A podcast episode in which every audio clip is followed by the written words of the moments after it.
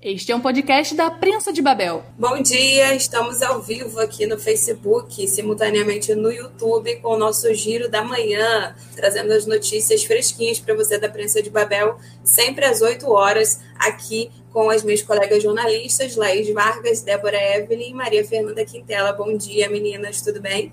Bom dia. Bom dia, Bom dia. Bom dia, né? Hoje o dia aqui tá. Aqui em Búzios está chovendo, a gente está esperando aí uma frente fria, né? A gente, inclusive, noticiou isso ontem na prensa sobre Macaé, mas a frente fria vem aí para toda a região, né? Friozinho, vamos lá. E diante desse tempo chuvoso, eu vou lá na Fernanda, porque tem, tem uma questão importante aqui em Búzios ainda sobre as manifestações da educação, né, Fernanda? Pois é, a gente é surpreendido aí o tempo inteiro com novidades, né?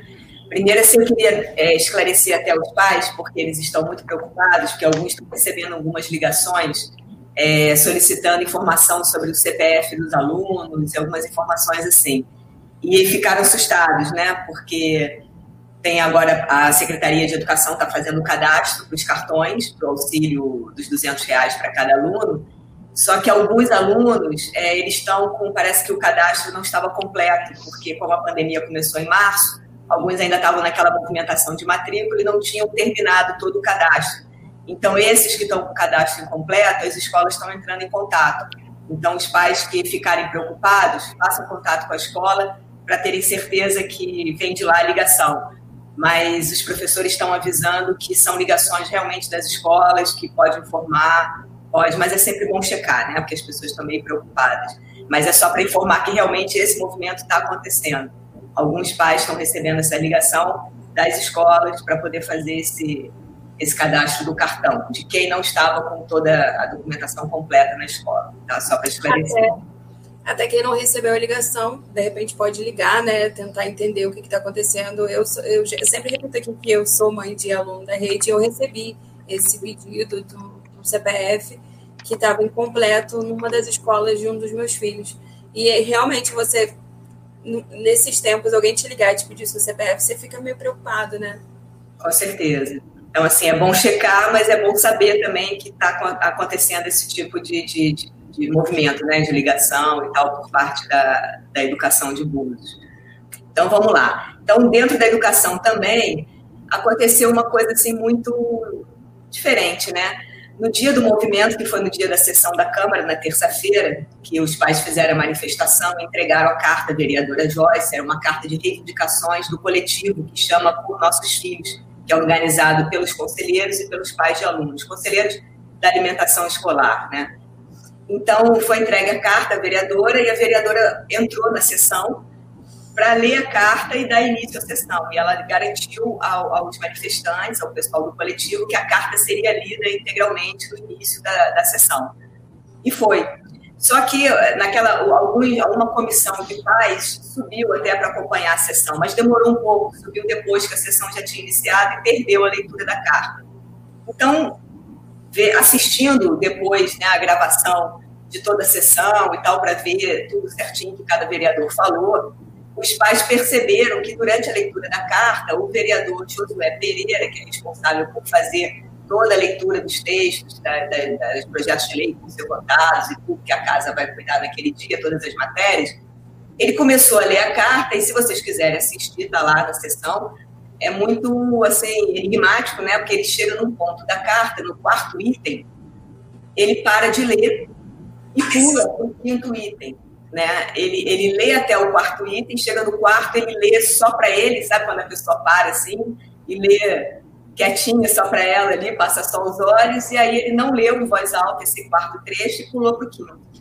Então, assim, para esclarecimento das pessoas e para que seja dado, dada publicidade a essa carta devidamente, a gente vai lê-la aqui agora, esse trecho que ele omitiu, e nós vamos colocar também no nosso site, vamos publicar a carta na íntegra, para que todos que tenham alguma curiosidade sobre isso possam, possam ver, né? possam esclarecer. Então, vamos lá. O quarto item dessa carta, ele chama assim, é quanto à execução do Programa Nacional de Alimentação Escolar, que é um item muito importante. Então, o que, que os pais querem? O que, que eles estão reivindicando nessa, nesse momento? É, eles querem a publicidade dos extratos bancários e de aplicação dos recursos do Programa Nacional de Alimentação Escolar transferidos ao município de Armação dos Búzios. Eles querem a publicidade das medidas adotadas quanto às proteínas de origem animal armazenadas nos freezers das unidades escolares. Eles querem a publicação da prestação de contas acerca dos motivos da suspensão dos repasses dos recursos do Programa Nacional de Alimentação Escolar durante o exercício de 2020. Eles pedem também as medidas adotadas para restabelecimento dos repasses federais referentes ao Programa Nacional de Alimentação Escolar. Eles pedem o cumprimento da legislação que versa sobre o acesso do Conselho Municipal de Alimentação Escolar às informações referentes à execução do Programa Nacional de Alimentação Escolar, conforme solicitações do colegiado, que é o Conselho criação e implantação e efetivo, e efetivo funcionamento de mecanismo de transparência dos trabalhos de todas as ações do Conselho Municipal de Alimentação Escolar e segmentos do colegiado representados. É isso. São, são itens que dizem respeito à execução do Programa Nacional de Alimentação Escolar que o vereador Josué, enigmaticamente, omitiu durante a leitura dele. Então, está lido aqui e vai fazer parte aí do nosso site, daqui a um pouquinho já vai entrar no ar. Agora fica a pergunta no ar, né? Por que o vereador Josué omitiu essa parte tão importante de, um, de uma carta elaborada por pais, né? A gente fica. O que, que será Sim. que aconteceu? É, e é um documento que ele está ali para ler na, né, o documento integralmente, até para poder dar publicidade para os outros vereadores que estavam escutando as reivindicações dos pais. Então, como é que ele faz uma censura de uma carta que não diz respeito a ele, fazer essa censura. Né? Isso, para mim, é, é, tido como uma falta de respeito muito grande com o movimento, com os pais, né? e com a credibilidade da Câmara também. Né? E até porque a gente tinha, né, no dia da, da, da, da votação, a, a, transmissão ao vivo da Câmara tinha mais de 200 pessoas, então é, é só ali assistindo naquele momento. Então, é um, um, um canal importante para para que a carta fosse lida de, de forma adequada, né? Fica até a sugestão para que ela seja relida, né? Se eu não me engano, a sessão é Sim. é agora, 10 horas. Até que vale pessoal do coletivo solicitar isso, porque, inclusive, é uma falta de respeito com a própria presidente da casa, Joyce, vereadora Joyce Costa, que se comprometeu com, com um coletivo que a carta seria lida na sua integralidade. Então, assim, é realmente muito, muito estranho isso, né? Vamos, vamos torcer para que tenha sido apenas um, lapso ali no momento da leitura e que, que seja publicizado mais uma vez, né? É, eu acho até que ele deveria vir a público explicar por que, que ele fez isso, né? O que, que levou o vereador a, a omitir um trecho tão grande da carta, né? Que ocupa quase uma página inteira da carta. Bom, é, e agora aqui mais uma notícia que sobre aqui a, a prefeitura também. Né? Arquitetos, engenheiros civis, eles denunciam uma cobrança ilegal de ISS para aprovação de licença de obras em Búzios. É, ela é considerada abusiva, essa cobrança, porque essa prática foi adotada pela prefeitura recentemente e ela exige que o proprietário de um terreno pague o valor relativo ao imposto sobre o serviço de construção, mas antes de começar a construir. Isso aí é uma coisa que você calcula à medida que você está empreendendo e está fazendo a sua obra e você paga isso ao final no ABITS. Quando você vai solicitar o ABITS, é feito esse cálculo e o que você eventualmente não tenha pago durante a obra, você termina de pagar ali. Mas você cobrar isso antecipado para liberar uma licença, isso é considerado irregular e abusivo, porque, inclusive, as pessoas não são obrigadas a fazer a obra quando elas tiram a licença. Muita gente tira uma licença de obra, mas acaba desistindo por N motivos, né? Ou eh, fica protelando a obra, às vezes a pessoa não tem aquele dinheiro que achou que ia ter, ou não é mais o momento propício para fazer a obra, e aí segura por mais um período, e essa licença ela pode ser renovada. Né? Então, você cobrar antecipado pelo ISS para gerar a licença realmente é abusivo e eles estão denunciando isso. Isso é uma prática ilegal que a Prefeitura de Búzios resolveu fazer aí de uma hora para outra. E com isso também você tá a, a, gestão atual acaba pegando um recurso que poderia ser da próxima gestão, porque uma obra ela demora uma licença demora em média quase que um ano para sair e a obra mais alguns meses, né? Então a gente sabe que esse recurso seria pago somente numa outra gestão, né? Então é isso, fica aí esse, essa revolta aí do, do IAB, né, que isso aí foi colocado pelo Instituto dos Arquitetos do Brasil, Núcleo Búzios, que eles inclusive dizem que aqui em Búzios as coisas são muito diferentes. Eles falam que uma taxa aqui de, de licença de obra ela costuma custar 20 vezes mais do que em qualquer outro município vizinho aqui. Né? E o mesmo acontece também com o alvará dos arquitetos, que, por exemplo, no município, é, de, é, se não me engano, acho que é Cabo Frio, é, desculpa, não deixei anotado aqui, é um município vizinho que custa tipo 380 reais e em Búzios é 1.200 que um, um, arquiteto, é o alvará que o arquiteto tira anualmente para poder é, funcionar, né, trabalhar dentro do município e assinar projetos no município. Né?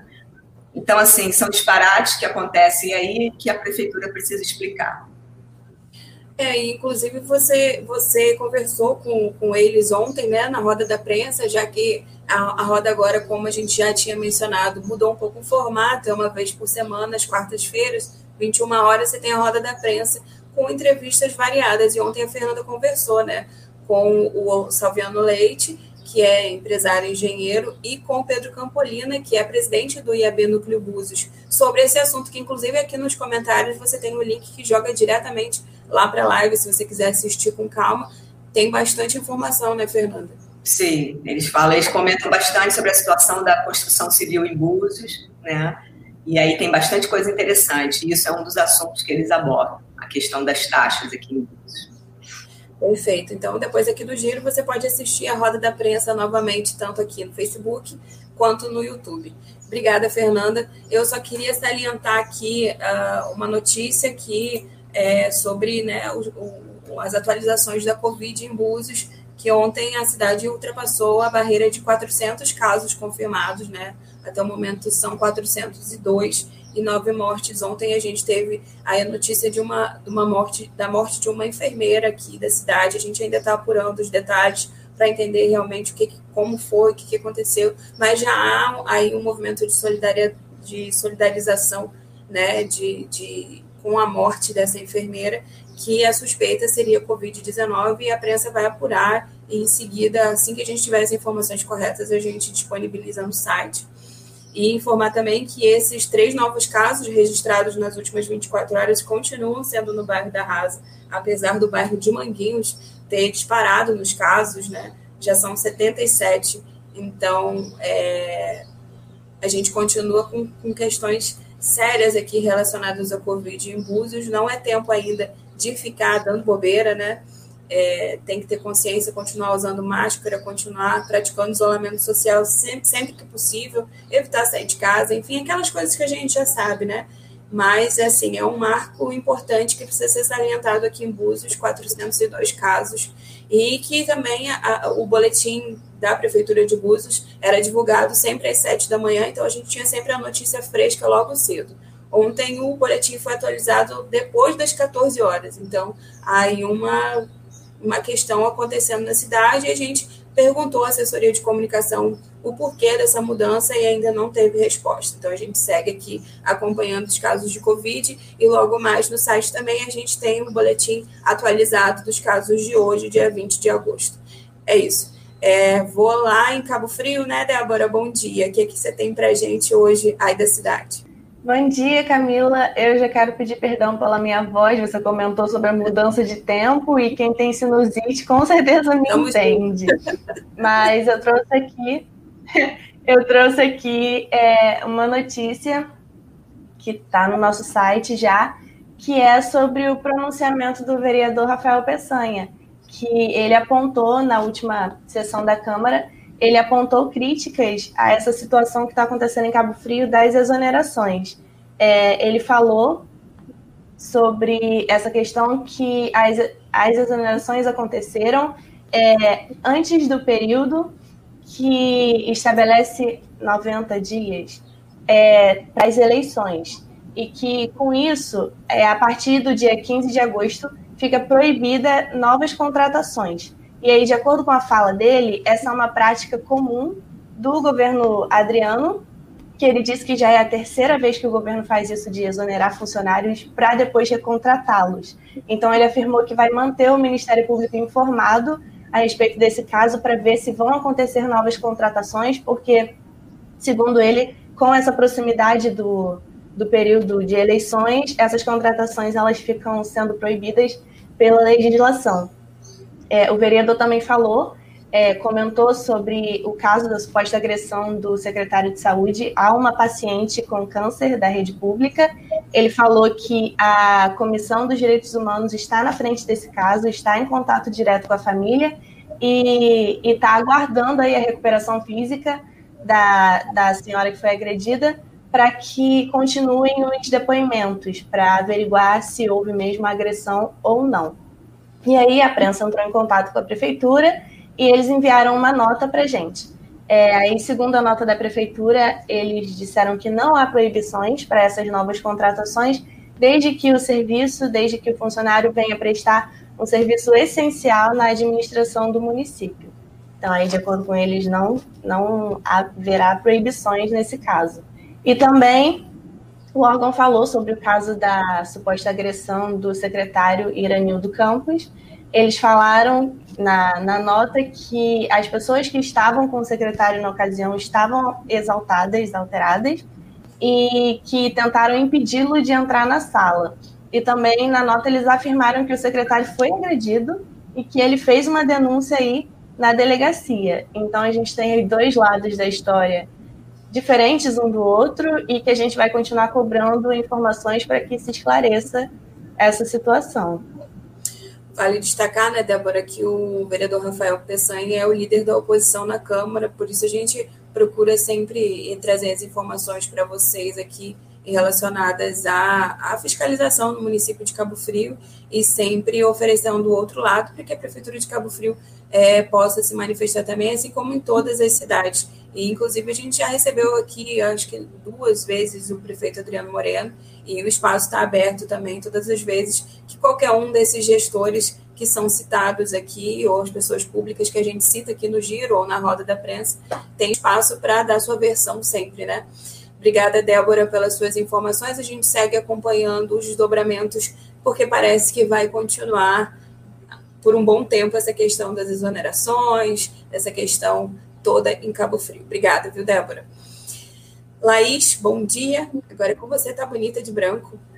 Então, gente, bom dia. É, vamos começar aqui porque Macaé Rio das Ostras está bem recheada, então pode levar um tempinho.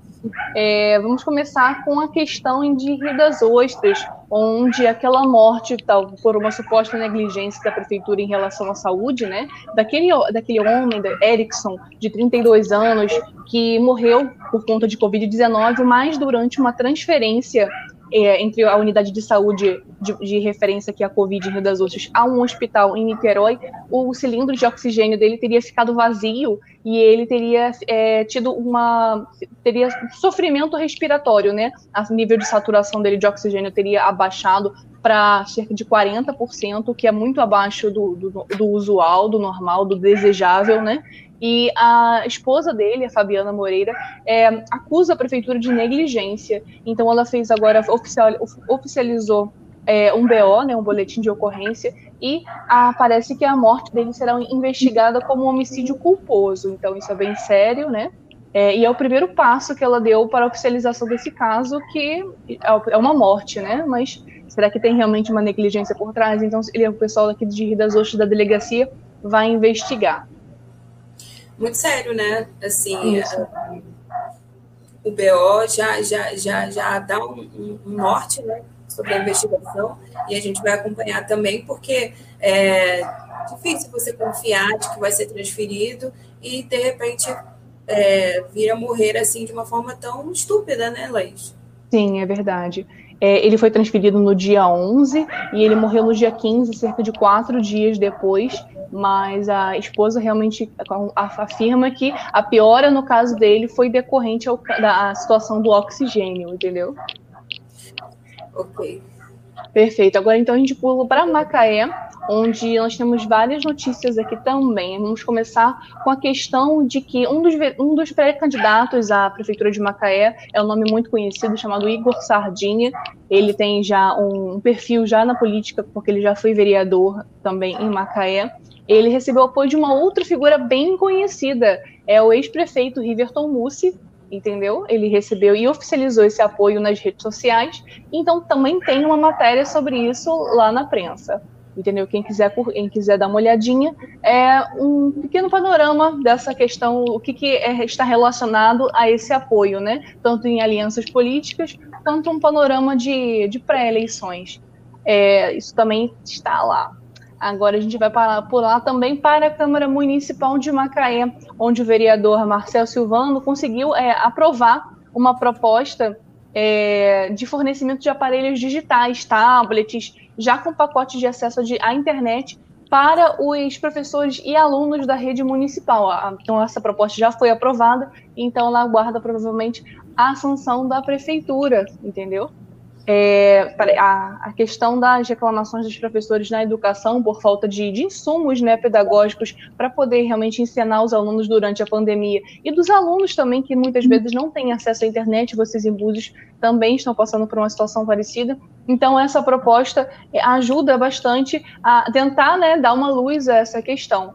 É, então, as questões, a outra questão também é que os fiscais da, de Macaé já começaram a multar as, as pessoas na rua que estão andando sem máscara. Essa também é uma matéria que se encontra lá no site para quem quiser dar uma olhadinha. Entendeu? A gente também aqui em Rio das Ostras, as pessoas também já estão começando a, a tomar ciência, né, que tem que andar realmente com a máscara por conta dessas multas. Rio das Ostras também está sendo aplicado.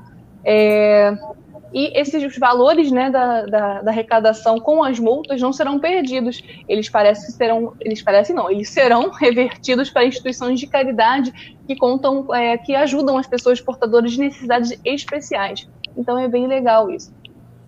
Então já sabe, Macaé tem que andar de máscara, sem máscara é multa. É, é eu vou fazer só uma correção aqui, que eu recebi informação dizendo que a líder da oposição na Câmara em Cabo Frio é a Letícia J, vereadora Letícia J, e não o vereador Rafael Peçanha. Então, feita a correção aqui, e a gente, aqui, nós mulheres, na maioria, a gente tem que ressaltar que as mulheres têm ocupado cada vez mais os cargos de liderança e a gente se é, se alegra diante disso e precisa fazer correção. Então, a líder da oposição na Câmara de Cabo Frio é a vereadora Letícia Jota. Ah, Antes da gente... Camila, não, desculpa, deixa eu fazer um parágrafo, uma nova, uma nova inserção aqui, porque eu acabei esquecendo. Nós também temos uma nova matéria sobre o perfil de candidatos em Macaé, dessa vez é, a pessoa que está falando, que está sendo escrita, né, um perfil sobre ele, é do pré-candidato André Lobo que ele é também um nome conhecido por algumas polêmicas em Macaé, entendeu? Então tem lá um perfil completinho sobre ele para as pessoas de Macaé que estão é, na procura, né, do seu melhor candidato. Isso aí, a prensa entregando aí para você o perfil dos pré-candidatos em Macaé. Antes da gente finalizar, a gente acabou de publicar aqui uma notícia agora fresquinha na, na, no site da prensa sobre uma apreensão de drogas em Macaé. Dois homens são presos em Macaé com drogas e armas e a PM é, é, apreendeu 1.912 pinos de cocaína e 390 buchas de maconha, além de 90 munições intactas. Dois homens foram, foram presos, né? Então, essa notícia fresca está aí no site da prensa, uma grande apreensão de drogas em Macaé. Você pode visitar prensadebabel.com.br. Aí nos comentários já tem o link, é só clicar. Você fica por dentro das nossas notícias. E lembrando que a prensa aqui inicia às sete da manhã, então sete da manhã você já está aí com a gente é, bem informado. E o giro acontece de segunda, agora, a partir de agora, de segunda a sexta, às oito da manhã e sábado às nove. Então, você pode ficar bem informado com a gente aqui logo de manhã, sabendo as principais notícias das cidades de Rio das Ostras, Macaé, Búzios e Cabo Frio, logo cedinho, e acompanhar os desdobramentos e as novas matérias que a prensa produz durante o dia lá no nosso site. E se você, é claro, quiser receber essas informações em primeira mão, é só você mandar uma mensagem para o nosso WhatsApp, é o 22 99287 8832. Nesse número você fala com a nossa redação, fala com os nossos repórteres, sugere matéria, sugere convidados para a roda da prensa e também pode participar de uma lista de transmissão específica da sua cidade, onde você vai receber o material em primeira mão. Então, se você mandar um oi lá, a gente já tem a nossa expert em redes sociais, Nicole Barraza, que vai te atender e falar com você quando você precisar falar com a redação da prensa e ficar informado de tudo que rola aqui. Então, até amanhã, meninas. Agradeço mais uma vez as informações. Amanhã a gente está de volta aqui às 8 da manhã, né? Tchau, tchau. Você ouviu um podcast da Prensa de Babel.